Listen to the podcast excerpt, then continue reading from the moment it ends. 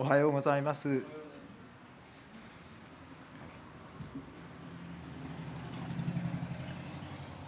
えー今日は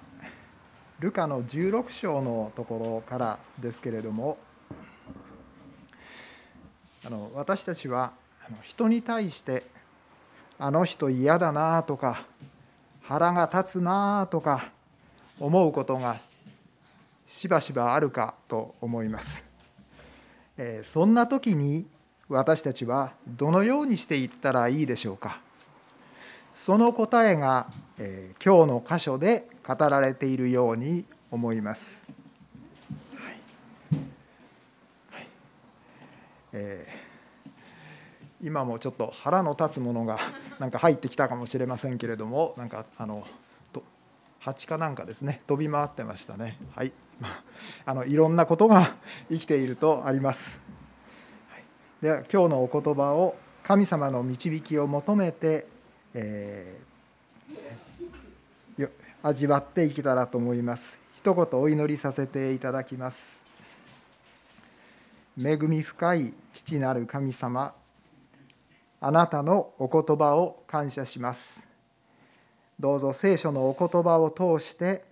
私たちに語り私たちを教えてくださいますようにそしてあなたが私たちに願っておられることがその通りに私たちにも成就していきますようにどうぞ導いてください救い主イエス様のお名前によってお祈りします。アーメン。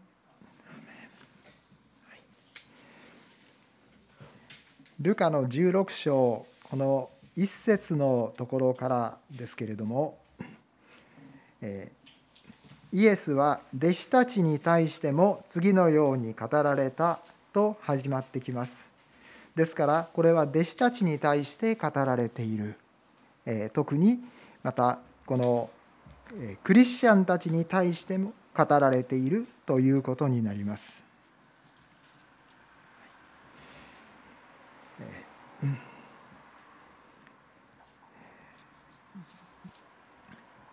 最初にここに、えー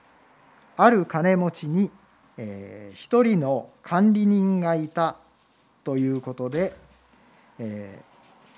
ー登場してまいりますけれども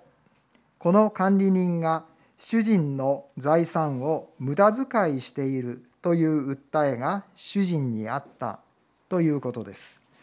でこの不正な管理人が主人のえー財産をいい加減に使っているということになりますけれどもそしてそれが主人に知れて「あのお前はクビだ」もう報告書を出せという話にここではこうなっていきます。えー私たちも神様の前にこう歩ませていただきますときに神様の恵みを普段豊かにこういただいておりましてもどうもそれにふさわしい働きや結果が出ていないと思うことがないでしょうか。えーそんな時に、えー主人の財産を無駄遣いしているというふうにここには書かれていますけれども神様の豊かな恵みをちゃんと私たちは使うことができていないんじゃないかというもしそんな思いが私たちにあったとしますと今日の箇所はそれに対して答えてくれているということになります。そしてこの不正な管理人がではどのように対応していったかということがえ次の2節そして3節のところから書かれております。でこの管理人は自分が辞めさせられても次の就職就職先をえー作っておこうとこうしていきます。えーそして5節のところに飛びますと主人の債務者たちえー主人からまあお金を借りている人たちですねそれを一人一人呼んで、えーそしてその借金を勝手に割り引いていくというようなことをしてしまいます。で6節のところに行きますと油100バテの借金を主人からしている人に対してそれをすぐ50と書き直しなさいということで書き借金を半分にしてしまうということですね。でここではちょっと油100バテというふうにありますが客中のところを見ますと1バテが40リットルというふうに書かれています。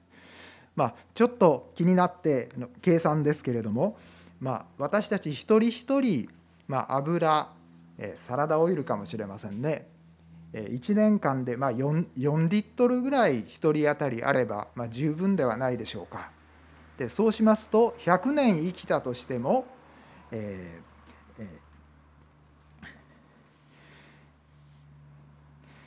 えー、400リットルぐらいあれば十分ということになります。ところがここでは油100バテということですので4000リットルですね一生使い切れる油よりもはるかに多くの油を借金しているということですから、え主人に対して持っている借金というのは膨大な額だということがここで言われていることになります。7節のところに行きますと別な人がじゃあいくら借りがあるかということですと小麦100コルというふうに答えます。で下の欄を見ますと1コルが400リットルというふうに書かれています。小麦ということですので、まあ、お米に変えてもいいかもしれません。1年間に1人が食べるお米ということですけれども、まあ、ざっと40キロぐらいあればいいのではないでしょうか。そうしますと100年間食べたと、えー、しましても、えー、4000, まあ、4000リットル4000キロぐらいで、え済むことになるでしょう。でもここでは小麦100コルですから、え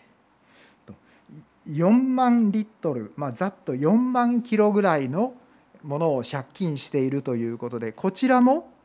えー、私たちが1年間で失礼しました。一生の間でまあ、使えるものよりもはるかに大きな借金をしている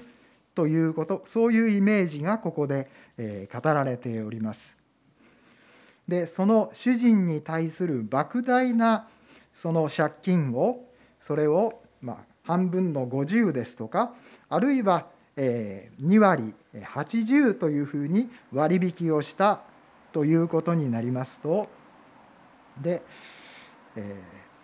そこで割引をしてもらった方はこれは大変嬉しいということになるでしょうけれどもでも主人の方からしますと自分の財産を、え勝手にこれは割引されたことになりますから、えたまらないというのが普通ではないでしょうか。でも当の主人はこの8節のところに行きますと、えー、不正な管理人が賢く行動をしたのを褒めたというふうに書かれています。えー、一体どうしてでしょうか？主人の財産をこれは不正に使ってもいいということでしょうか、えー、実は今日のこの箇所ですけれども、えー、少し分かりにくい箇所の一つかと思います。でこの例え話はあの弟子たちに対して語られていますので管理人というのはこれは当然神様のものをま管理する権限を与えられている人ですから、まあ、クリスチャンということになるでしょう。そして金持ちの主人というのはこれは神様ご自身を表しているはずです。そして主人の債務者というのは許されていない罪がある人。これは神様の前に許されてない罪がある。あるいは人の前に許されていない人から許されていない罪がある。ということにこうなってくるはずです。そしてその金持ちのこの主人の財産というこれは何かということになりますけれどもえ神様ご自身にとって一番価値のあることというのは何でしょうか？歴史の中で神様が一番大きな代価を支払われたことというのは一体何でしょうか？それは神の御子が十字架でご自分の命を捨てて私たち人間すべての人の罪の許しを買い取ってくださった罪の罰をご自身の命で支払ってくださったということではないでしょうか。ローマの3章23節24節のところここに書き出しておりますのでレジメの方でちょっと見ていただけたらと思います。すべての人は罪を犯して神の栄光を受けることができずまずこのようにこう書かれています。神の栄光というのはこれは神様の素晴らしさですね。で神の国こそ神の栄光が満ちているところです。でも人間すべての人は自分が罪を犯したために神の栄光を受けることができないんでしたら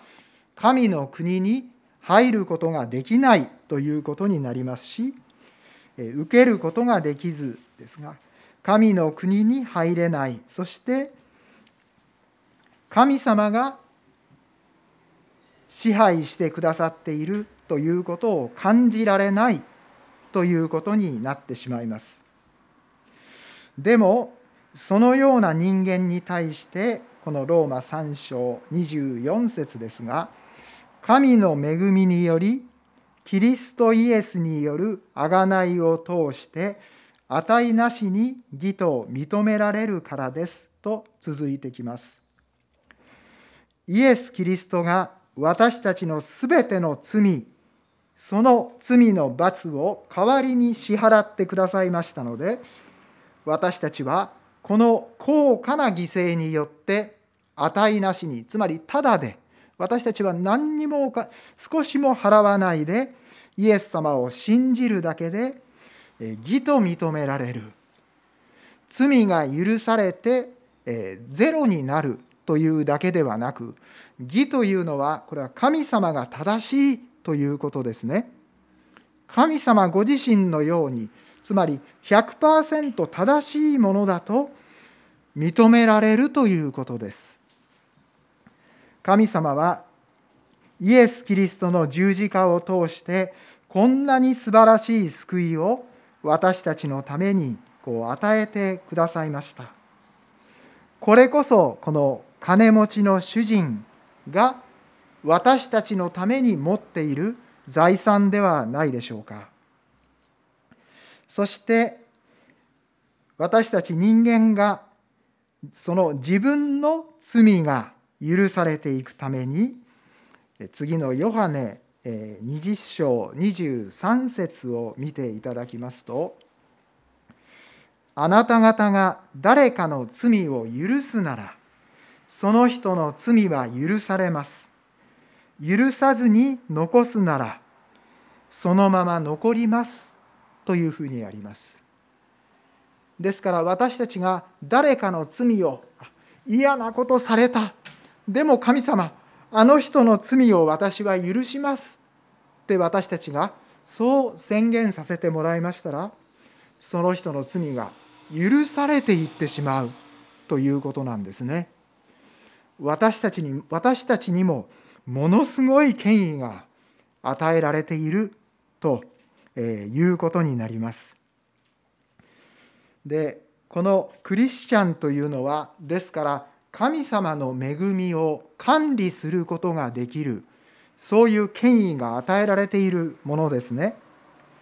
でえ今週の聖句ですがペテロ第一の4章の実節を挙げさせてもらいました、はい続きのところを見ていただければと思います。それぞれが賜物を受けているのですから神のさまざまな恵みの良い管理者としてその賜物を用いて互いに使え合いなさいと書かれてます。えー、実はこれはペテロ第一4章10節ですがこのところを少し前から4章の7節から見ていただきますとそれも下に書かれております。え、それもすぐ次に書かれておりますのでどうぞ、え、レジュメを続いてご覧ください。万物の終わりが近づきました。ですから祈りのために心を整え身を慎みなさい。何よりもまず互いに熱心に愛しなさい。このようにこう続いてきますけれども、え、万物の終わりあの世の終わりという、え、世の終わりには、え、いろんな災いがこうたくさん起こってきます。それまで人間が思い通りにすることができてきた。ところがえ疫病もその一つですがそういうものから始まって人間にとって困って困ることがいろいろ起こってきます。これは世の終わりが近いんだよ。このまま好きなことをしていけると思ったら間違いだよ。神の裁きが近いんだよ。ということを神様が私たち人間に知らせてくださるためです。でそういう大変なことがいろいろ起こってくる時に今までのことをそのようにしていたらいいのではなくて祈りのために神様の前に静まりなさい。そして心を整えて身を慎みなさい神様の方向に自分の思いを向けなさいと書かれています。えー、このコロナのことも、えー、なんとかこのまま収束になればと願っておりますけれども、えー、どうも、えなかなかそうならないようです。で日本はまだまだましなようでしてアメリカの状況などもちょっと、え見てみますと今アメリカの36の州で全体で50州ですが毎日の感染者の増加ペースがさらにひどくなってきていてそして今までの規制の方にまた戻していかなければならないというようなことがもういくつかの州では始まっているということになります。ですから日本よりもはるかにひどいことが起こってきておりましてますます私たちがもうこのままではダメだというような状況に今なりつつあるように思います。でそういう時にですけれども、この、えー、不正な管理人ですけれどこの人は、えー、先ほどもうあのお前はクビだ。だから、えー、報告報告を出せ。というふうにこう言われていきました時にこの管理人ですけれども「ごめんなさい。今度は私はもっとちゃんと正しく努力しますからクビにしないでください」なんていうふうに言いませんでした。でもですねこの管理人は自分の財産を使って使い込んだ主人のお金を弁償していったとも書かれていません。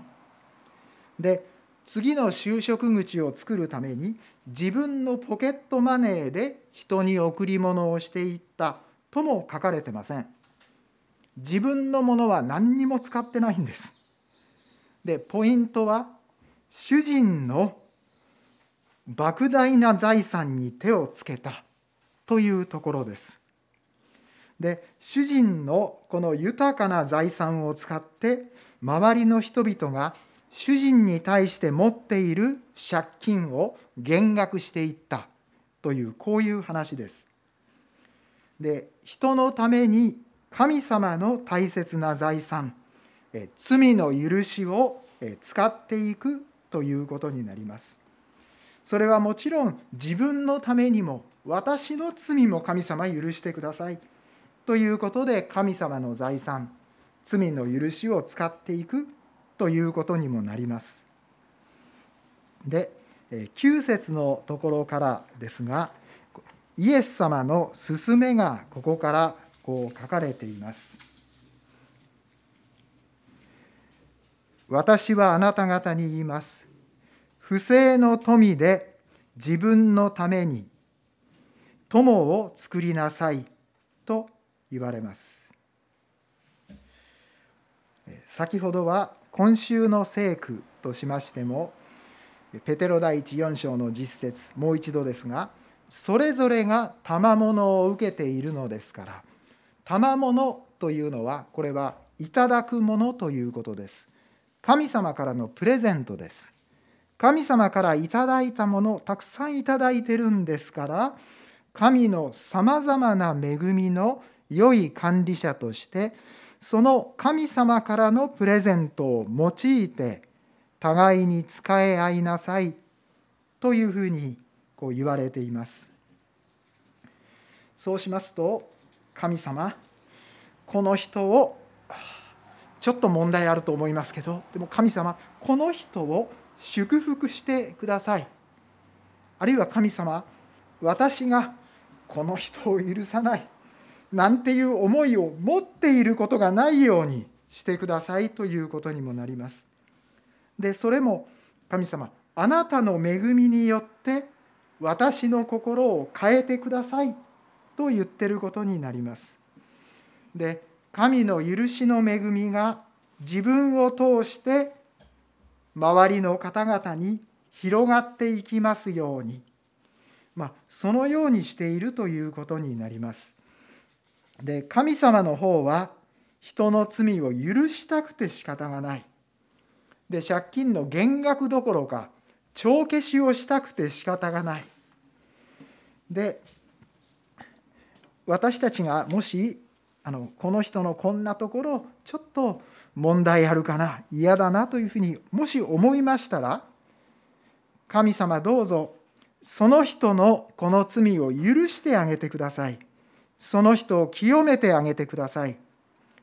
私もこの人を許しこの人のために祈り続けることができるようにしてください。と私たちが祈っていけばいいわけですね。でじゃあ祈りという話になりますとそうです。祈りは大事だから祈ります。でも神様どれぐらい祈り続けなければならないんですか？って私たちまたすぐそういう思いになってしまうんじゃないでしょうかじゃあ私がこれだけ祈りますっていうふうにやったとしますとそれはやっぱりまた自分の努力で何とかしようとしていることになりますで今日のところですがこれは私たちがもっと努力して人を許して人に仕えてということではありません。神様が私が祈るものになるようにしてくださいということでそこにも神様の豊かな賜物財産をお願いしていくことになります。私たちは私が少々努力したってどうせ私は大したことないですっていうふうに、まあ、思ってきた面があるのではないでしょうか。それがこの不正な管理人の最初の状態でしたね。でもそうではなくて神様のこの許しの富が豊かに自分にも周りの人々にも行き渡るように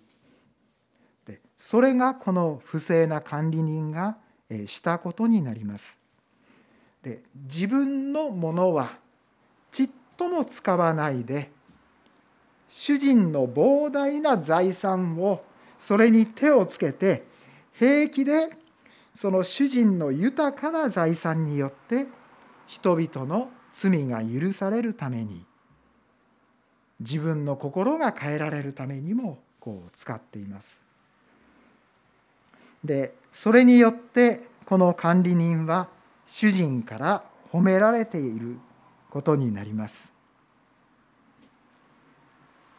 私たちも誰か人の問題とかあるいは社会の問題かもしれません。でもこの人の問題あるいは社会のこの問題私は知らん。それは担当の人がちゃんとしなきゃいけないんだ。確かにそれはそうです。でも神様どうぞそのようになっていくようにあなたの豊かな恵みによってそれを変えてください。ということがこの不正な管理人がしたことではないでしょうか。先ほど5節のところでは主人の債務者たちを一人一人呼んでということを彼はしています。罪の問題がある人を一人一人呼んでそれをその借金を割引していった。ということですね。そしてこの9節のところの「不正の富で自分のために友を作りなさい」ということですがこれをこれの意味をもう一度、え確認してみますと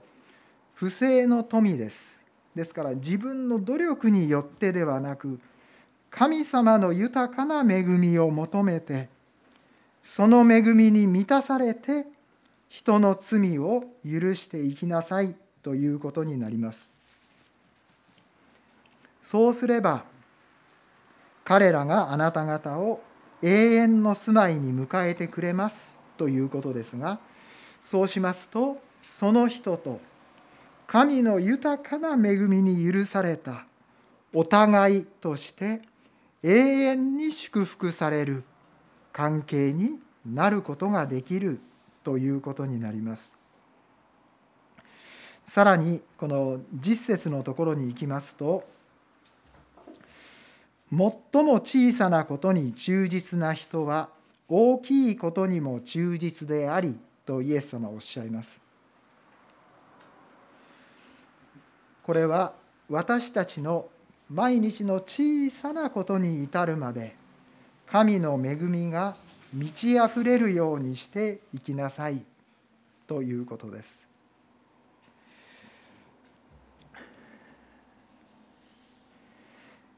私にとってはこれをお話しさせていただくのはちょっと恥ずかしいことにもなります。でもこの間このある一つの恵みが私の心に及びますようにと神様にお願いしました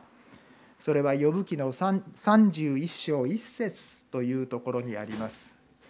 私は私の目と契約を結んだ。どうして乙女を見ることができよう？というそういうところです。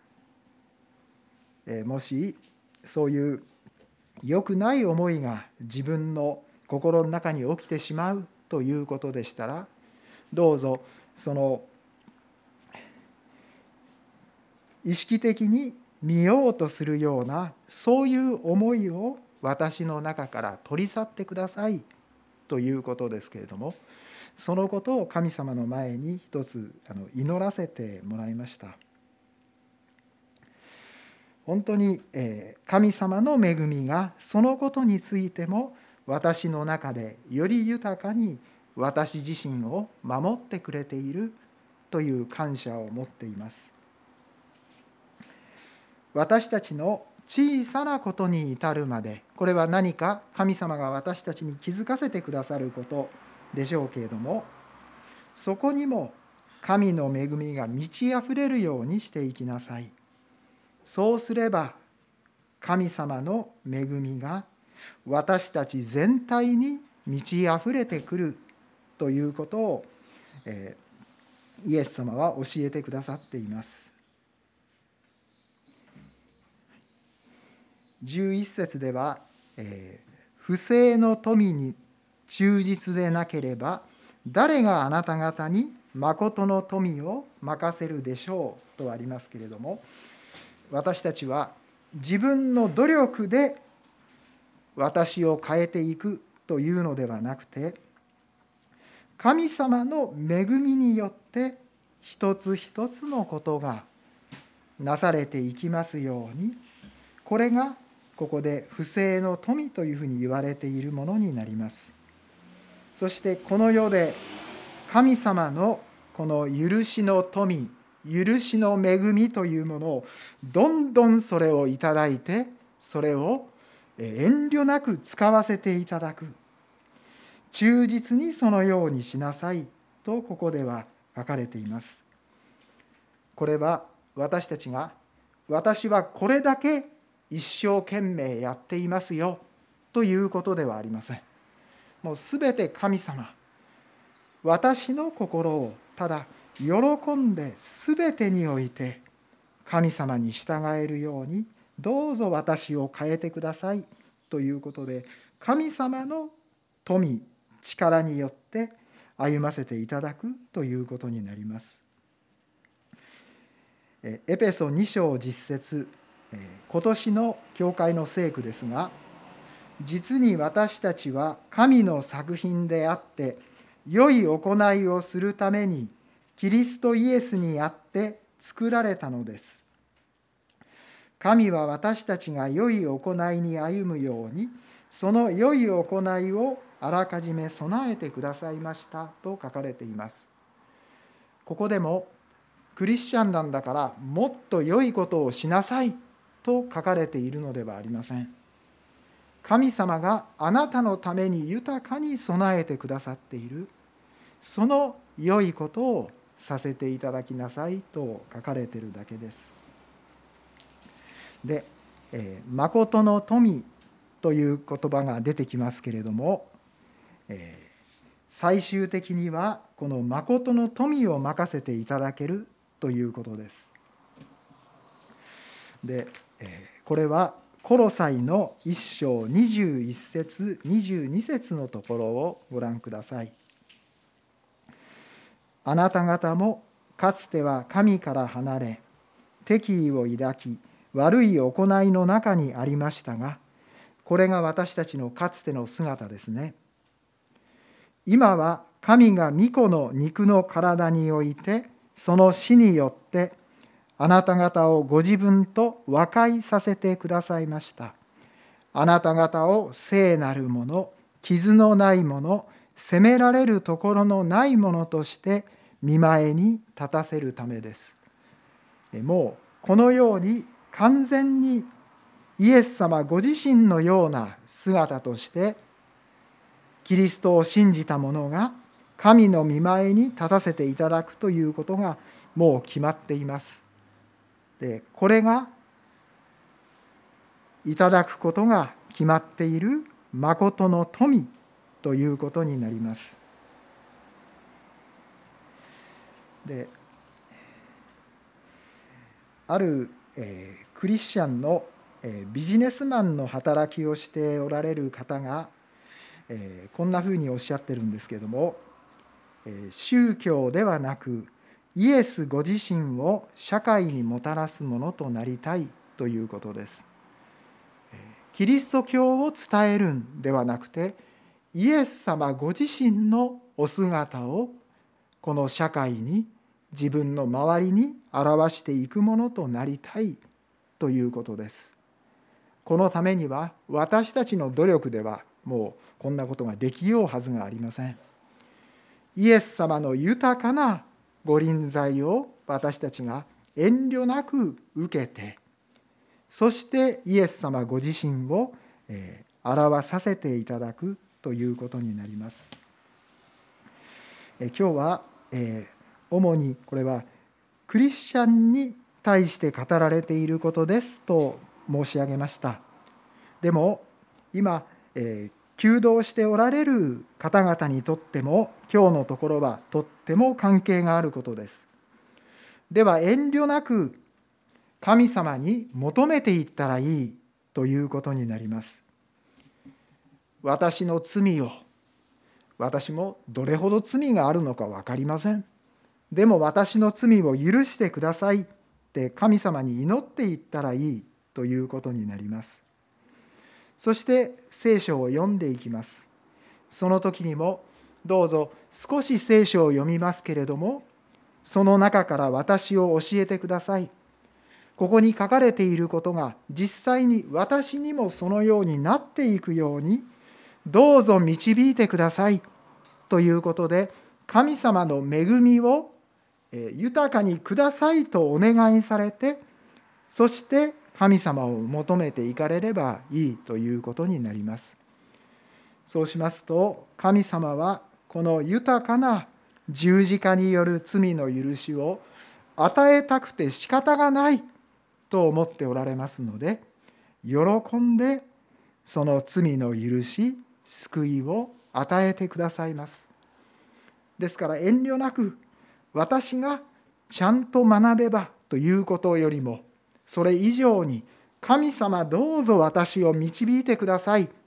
ということで神様の力を遠慮なくどうぞ求めてください。そのようにして神様の素晴らしさがそのまま現れる私たちにならせていただきたいと思います。今日の題は神様神の財産を管理するとさせていただきました。豊かな神様の財産私たちへの罪の許しそれを私たちはどんどんと周りに広げていくその力が、えー、権威が与えられております。どうぞそのようにすべて神様の力によって私を変えてください。そして私を通して素晴らしいご自身を表してください。と遠慮なく求めていきたいと思います。ではお祈りいたします。父なる神様私たちもまさにこの不正な管理人のように、えー、その管理人のその任期が、終わりに近づいているものかと思います。でも神様その後の残りがどれだけだとしましてもその残された時をあなたの財産を許しを周りの方々に豊かにそれを願っていく神様に祈っていくものとさせてくださいますようにお願いいたしますそしてあなたの素晴らしさをどうぞ豊かに表してくださいイエス様のお名前によってお祈りします。アーメン